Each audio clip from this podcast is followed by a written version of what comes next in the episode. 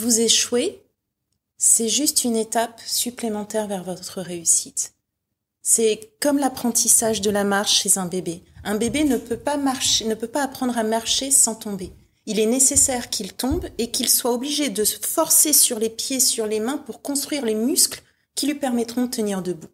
Donc chaque échec dans l'apprentissage de la marche est en fait une étape vers l'apprentissage de la marche. C'est pareil. Essayez, faites. Et quand on a la chance d'être accompagné par des, par des femmes comme Naïma ou comme tous les partenaires qu'elle peut avoir, enfin, c'est extraordinaire. C'est extraordinaire.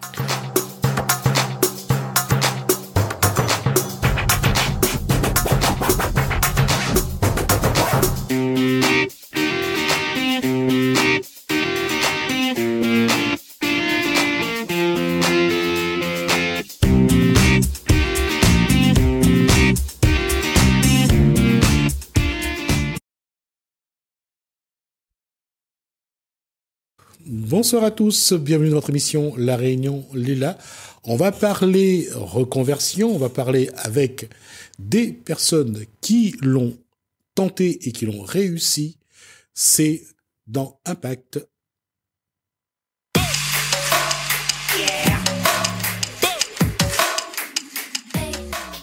Corinne Salvamareux, bonsoir. Bonsoir. Alors, vos invités. Alors, mes invités, je vous présente Elodie Baron. Bonjour. Et Nassima Oma, Naïma, Omarji. Bonsoir. Euh, on a eu peur parce qu'à un moment donné, quand on dit Nassima, on ce qu'on allait dire derrière. Naïma. C'est Naïma. D'accord. Euh, alors, euh, on, on, parle de quoi? Alors, à l'heure actuelle où les inégalités hommes-femmes se font toujours ressentir, mais pour autant elles se réduisent quand même, elles persistent encore dans la création d'entreprises. Et euh, les femmes créatrices d'entreprises euh, qui sont à l'initiative de projets ont toutes des motivations différentes parmi ces décisions-là. Donc l'indépendance, la recherche d'un équilibre entre la vie privée et la vie professionnelle, l'idée, une idée qu'on a envie de développer qui trotte dans la tête depuis un bon moment, l'envie d'entreprendre ou encore de relever un défi dans sa vie. Euh, et aujourd'hui, les femmes représentent 40% des entreprises individuelles et seulement 10% de ces entreprises sont dans l'innovation ou la tech. On a encore un grand effort à faire là-dessus.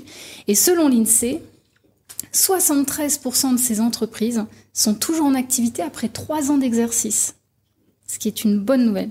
Les créatrices d'entreprises individuelles, en 2019, elles avaient une moyenne d'âge de 36 ans et parmi eux, euh, selon BPI France, on a 4 créateurs sur 10 qui sont des femmes. Alors, l'idée, qui sont les femmes euh, qui, deviennent entrepreneurs qui sont, celles qui tentent cette aventure et qu'est-ce qu'elles font? Donc aujourd'hui, on découvre Elodie Baron, une entrepreneur épanouie qui a réussi sa reconversion en passant du monde du fonctionnariat à être euh, libre au niveau euh, entreprise, et euh, Naïma Omarji qui représente l'association WebCup qui aide à travers un événement euh, régulier les femmes à créer leur entreprise.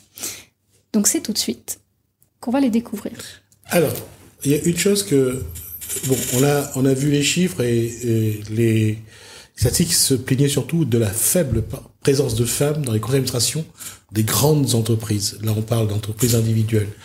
On voit bien que d'une façon ou d'une autre, quel que soit le cadre, l'environnement, la femme a du mal à se frayer un chemin dans ce monde masculin des affaires. Exact. Dû parfois à, un manque de confiance, mais on le verra avec Naïma. Pas seulement. Je veux dire qu'il y a aussi euh, des hommes qui sont un peu archaïques dans la façon de voir les choses, qui ferment les portes, les portes, ou alors qui ont tendance à regarder la femme. On regarde pas la chef d'entreprise, on regarde la femme. C'est toujours la même chose quand on parle politique. On dit on regarde pas la femme politique, on regarde la femme. Donc tant que le regard de l'homme sera toujours aussi euh, un peu rétrograde, la femme devra vraiment cravacher pour euh, pour faire reconnaître ses compétences et, et son euh, et certaines femmes s'auto-sabotent également en ne se donnant pas la possibilité ou en ne se donnant pas la chance d'aller plus loin, justement par peur du regard de l'homme et par peur du regard de la société. Ouais. c'est un fait, je suis d'accord aussi là-dessus. Mais la question, c'est comment trouver un équilibre hmm. entre. Euh, est-ce que c'est vraiment le sexe qui pose un problème? Est-ce que c'est l'éducation, la, façon d'être, le ce que parce que papa travaillait, maman était à la maison. Il y a, tellement de, de, schémas que qu'on pourrait mettre en avant, hmm. qui pourraient motiver des comportements. Mais qu'est-ce qui fait que la femme, et d'ailleurs on le voit encore aujourd'hui, certains métiers sont pour les femmes, certains, certains d'autres métiers sont pour les hommes. Hmm. Et ça, ça évolue bien sûr, mais ça, ça a du mal à évoluer. Oui. Alors, bah, Elodie, justement, ça fait trois ans maintenant qu'elle exerce à son compte euh, à travers deux activités Tout à fait. qui sont pourtant complémentaires l'une à l'autre. Et euh, mais ça n'a pas toujours été le cas puisqu'avant elle était euh, professeure d'anglais oui. au collège, lycée, université pendant plus de 15 ans. Alors justement, Elodie, comment est-ce que comment est-ce que tu as fait pour oser sauter le pas et et lever toutes ces peut-être des peurs qui avait aussi du regard de la famille oh. ou des collègues ou, ou, peut-être que ça va encore plus loin. Mais hmm. comment as-tu comment as-tu comment es-tu passé de, de, de du confort financier euh, euh, du, du, monde fonctionnaire à euh, être à ton compte et faire ce que tu avais envie de faire. D'ailleurs, tu vas présenter tes activités aussi. Avec plaisir. Le confort, il n'était pas que financier, il était également sociétal. Euh, je suis fille de fonctionnaire, petite fille de fonctionnaire, donc euh, le ah jour où... Euh, fille de fonctionnaire. Euh, presque. Ça, on, en est presque à, la déformation génétique là. Et le jour où j'ai décidé justement que mon bonheur et mon épanouissement passeraient avant le confort et la sécurité financière, autour de moi, j'ai eu droit à des levées de boucliers de la part de mes collègues, beaucoup, euh, qui tout de suite euh, me demandaient Et ton mari fait quoi? Parce que c'était compliqué de lâcher un confort financier, euh, voilà. Donc il y a eu ça, il y a eu de la part de, de la part du rectorat quand j'ai annoncé mon départ, de la part de, de tout ça. Et c'est vrai que c'est vrai que ça a été compliqué. Pour répondre à, à cette question précisément, je crois qu'il y a un matin où je me suis levée et où l'envie le besoin d'être alignée avec mes convictions étaient plus fortes que la sécurité financière. J'avais envie de, j'avais envie de rayonner, j'avais envie de vibrer, de vibrer, j'avais envie de vivre, euh, et ça, ça passait au-delà du confort financier. Tu avais envie de créer ce que tu avais envie de créer, oui. tu avais envie de devenir Tout comment tu te voyais réellement je voulais, euh, je voulais donner naissance à ma vie en fait. C'est puissant comme phrase ça. Je voulais donner naissance à ma vie. À ma vie. C'était vraiment important pour moi. Je me suis rendu compte que je m'étais enfermée dans un modèle très patriarcal, pardon, euh, en suivant le modèle euh, qui avait été euh, celui de mes parents, celui de mes grands-parents, celui que qui m'était, qui m'avait été donné à suivre sur toute ma vie, mais ce n'était pas ma vie, c'était celle justement de, de ma famille, de, des gens qui m'entouraient, du milieu dans lequel j'évoluais. Tout à fait, c'est ce qu'on attendait de moi. D'accord. Et qu'est-ce que Elodie attendait, attendait elle d'elle? Je voulais être alignée. Je voulais pouvoir me regarder dans le miroir. Je voulais pouvoir être fière de moi le matin quand je me regardais dans le miroir. Je voulais avoir confiance dans ce que je faisais et dans l'impact que je pouvais avoir sur le monde. Et ce déclic a déclenché? Ce déclic a déclenché euh, cinq ans de euh, sept ans de formation où j'ai passé tous mes week-ends, toutes mes vacances, et Dieu sait qu'on est censé avoir beaucoup de vacances en tant que prof, soi-disant. Euh, tous mes week-ends, toutes mes vacances, toutes mes après-midi de libre à me former, à faire des formations, à, à apprendre de nouvelles choses parce que je savais vers où je voulais aller. Et euh, jusqu'au jour où à un moment j'ai demandé si je pouvais euh, exercer les deux euh, les deux activités en parallèle, donc être enseignée en anglais la semaine et avoir une activité sur le samedi après-midi où je pourrais accompagner des gens. Et le rectorat m'a dit non, donc j'ai posé ma démission et je suis partie. Alors justement, parce que quand tu dis que tu as fait beaucoup de formations, euh, c'est pas anodin. C'est parce que l'activité vers laquelle tu t'es tourné, les activités mm. vers lesquelles tu t'es tourné, sont euh, exigeantes ce sont des professions qui sont réglementées, qui sont encadrées, et donc effectivement, les formations, les, les, 7 ans de formation encadrent les deux activités. Donc dis-nous, Elodie, aujourd'hui, qui es-tu? Alors, aujourd'hui, j'ai deux casquettes et heureusement que j'ai ces deux casquettes parce que vu le contexte financier, c'est important quand euh, on ouvre une entreprise de pouvoir se, se diversifier, de manière à, faire face à, des défis comme on a pu avoir avec euh, la Covid. Donc la première partie de mon activité, je suis euh, psychopraticienne. C'est un mot un petit peu barbare euh, parce que justement tout est réglementé. Je suis, je m'occupe d'accompagner les gens vers leur mieux-être. Euh, pour cela, je suis formée à l'hypnose, à la PNL, euh, au rythmo, qui est une forme de MDR, donc avec des mouvements oculaires, ce genre de choses-là. MDR EMDR. EMDR, qu'est-ce que c'est? Euh, Eye Movement Desensibilization and Retreatment. Et qu'est-ce que chose comme ça. Donc en fait, ce sont des mouvements bilatéraux qui permettent d'aller stimuler différentes zones du cerveau et de faire abaisser le niveau traumatique d'un événement. D'accord. Qui a été, c'est une méthode qui est mise en place depuis la fin de la guerre du Vietnam aux États-Unis, quelque chose comme ça. Donc, euh, donc ça, c'est la première partie de mon activité. Je suis également formée en sexothérapie, je suis également formée en bon, tout ce qui est thérapie brève, en fait. Et la deuxième partie de mon activité, je suis prof de yoga. Bien. Euh... Je vais juste passer à Naïma, parce que j'aimerais aussi qu'elle rentre dans cette, dans cette discussion. Elle, elle s'occupe justement de d'accompagner la création d'entreprises, c'est ça? Qui moi? Pas vraiment.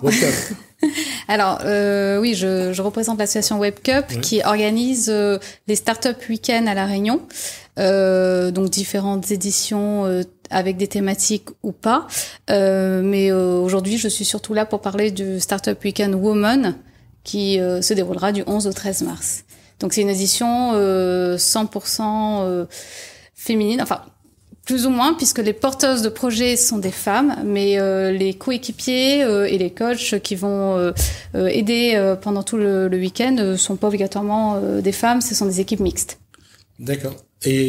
Quel que soit les, le projet euh, aujourd'hui, ou bien il y a des projets particuliers? Alors justement, euh, il y a un caractère d'innovation. Il faut que le projet ait un caractère innovant. Après, l'innovation euh, n'est pas obligatoirement dans une innovation technique. Ça peut être une innovation, une idée innovante, ou ça peut être juste euh, la manière de le distribuer, euh, la manière de communiquer sur le projet, ou des technologies, etc.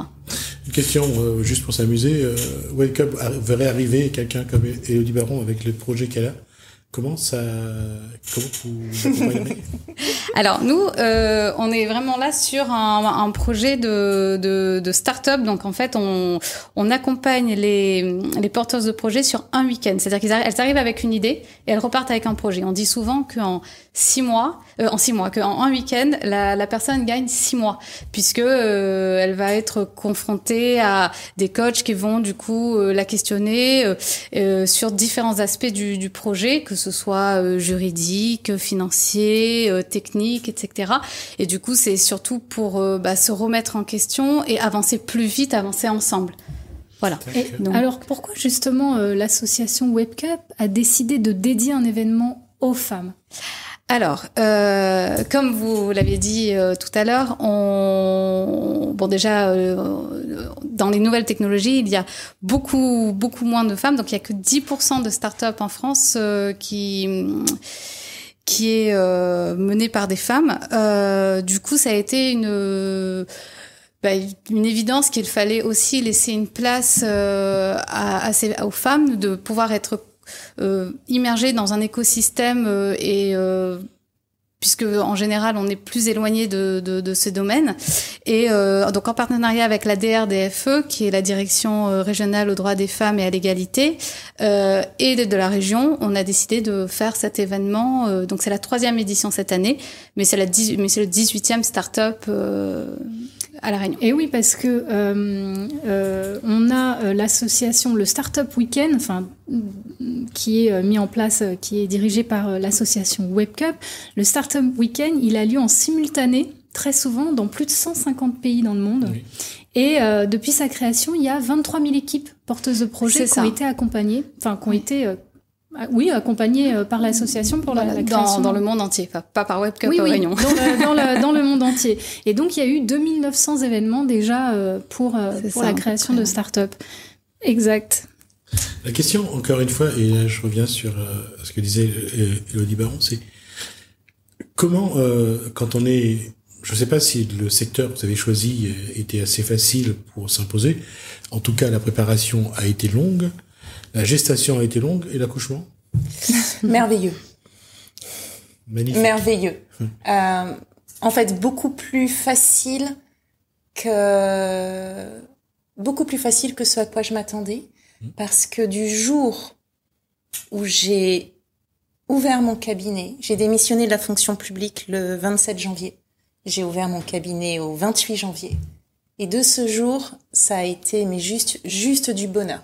Le 27 janvier, euh, en plein confinement. À quelques... Donc, euh, deux mois avant le confinement. Deux mois avant le confinement. Donc, euh, comme quoi, ce n'est pas forcément à travers le contexte économique qu'on peut réussir sa reconversion, qu'on peut réussir à, créer son projet hum. et à s'épanouir professionnellement. Ouais. Quand on sait que WebCup, en tout cas, et là, alors, pour, euh, j'allais dire, au moins mettre les pieds à l'étrier pour dire si c'est un bon projet, si c'est pas un bon projet, c'est comment euh, avancer pour mieux aller dans ce sens-là plutôt que dans ce sens-là. C'est la, la, femme aujourd'hui, euh, et je vous pose la question à, tout, à toutes les trois, a besoin de cet accompagnement-là pour pouvoir. Certaines femmes, peut-être pas toutes, hein, alors. On va voir à nous dehors. Je t'ai toujours dit, c'est dehors qu'on réglera le problème. Là, c'est, on parle quand même.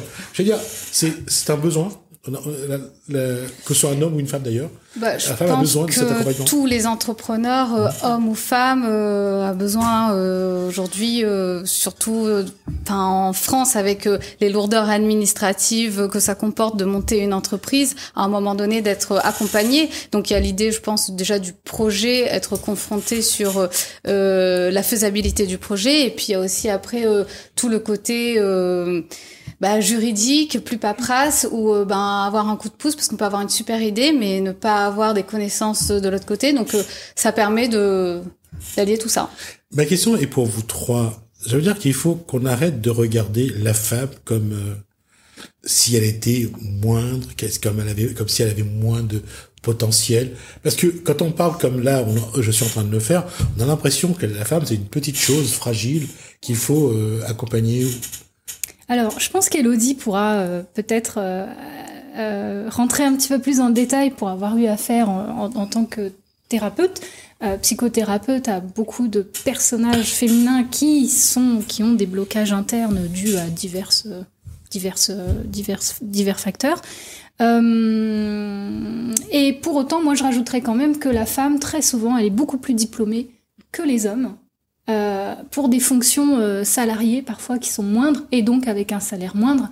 Et pour autant, elles sont beaucoup plus diplômées, beaucoup plus qualifiées. Mm. Mais euh, du coup, Elodie, est-ce que à, quel type de femme est-ce que tu as affaire en général Oui, il y a les pressions de la société, oui, il y a les archétypes dans lesquels on est élevé, oui, il y a toutes les faiblesses, il y a tout ça, mais moi, je suis pas d'accord. Je suis persuadée que la femme, euh, et notamment la femme d'aujourd'hui, est une femme qui est aussi forte qu'elle ne l'a jamais été.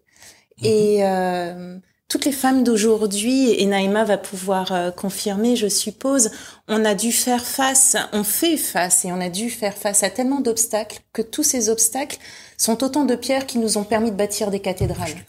C'est, euh, vous savez, quand vous avez tous ces obstacles en face de vous, vous pouvez choisir de trébucher dessus et vous dire ah je suis une femme je peux pas hein. ou alors les pierres vous les vous les, vous les prenez et vous construisez. C'est-à-dire comme si on vous lance des pierres vous avez le choix. Soit vous faites un mur soit vous faites un pont. C'est ça. Donc on est toujours sur cette euh, démarche là mais aujourd'hui dans cette société qui se veut évoluer euh, plus meilleur plus intelligent on, on, se rend compte que les hommes ont du mal à, à accepter la le fait que la femme s'élève et qu'elle est qu'elle est supérieure à l'homme d'une façon ou d'une autre. Physiologiquement, pour moi, la femme, elle est supérieure à l'homme. Oui, on donne la vie.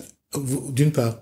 Mais qu'est-ce qui fait que il y a toujours ce blocage chez, chez certains hommes, pas chez, pas chez tout le monde. Je pense que c'est de la peur. Tout simplement. les choses sont instituées d'une certaine manière. Et vous savez, c'est ce que je vois même au cabinet aujourd'hui. J'accompagne beaucoup de femmes effectivement, mais j'accompagne aussi énormément d'hommes qui aujourd'hui se retrouvent dans des positions où leur grand-père, leur père étaient des figures d'autorité, de virilité, de tout ça.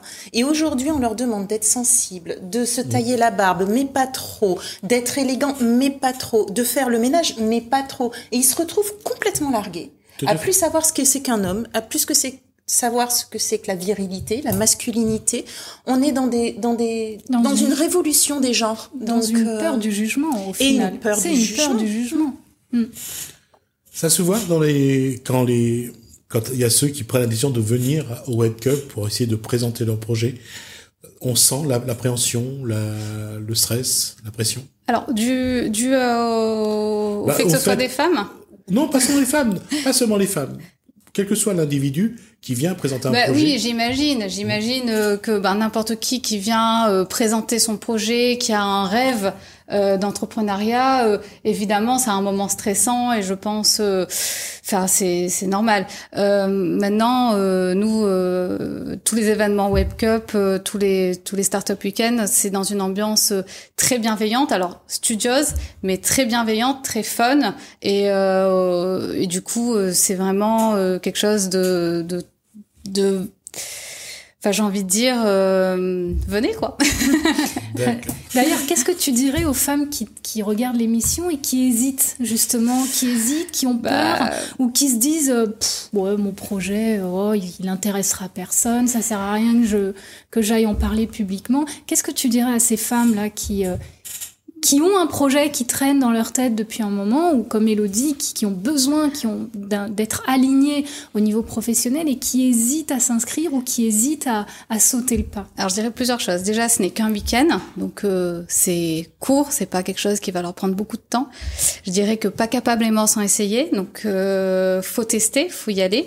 Euh, et puis au-delà du fait que le projet soit retenu, pas retenu, qu'elle gagne ou qu'elle ne gagne pas, euh, c'est un, c'est une expérience humaine très très très riche. Euh, le Startup Weekend, on rencontre beaucoup de gens et comme je l'ai dit, c'est vraiment euh, dans un esprit très bon enfant. Donc, euh, elle ne risque pas grand chose, si ce n'est euh, se faire du réseau et, et s'amuser quelque part. Et les projets retenus, qu'est-ce qu'ils gagnent?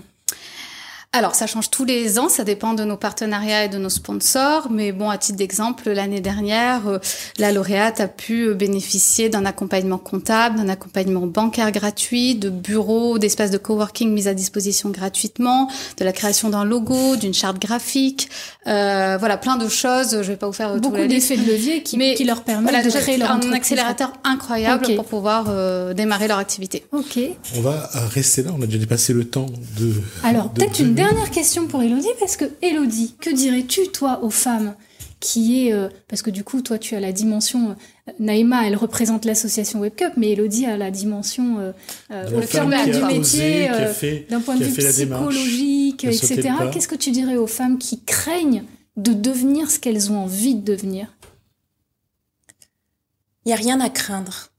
Si vous échouez c'est juste une étape supplémentaire vers votre réussite c'est comme l'apprentissage de la marche chez un bébé. Un bébé ne peut pas marcher, ne peut pas apprendre à marcher sans tomber.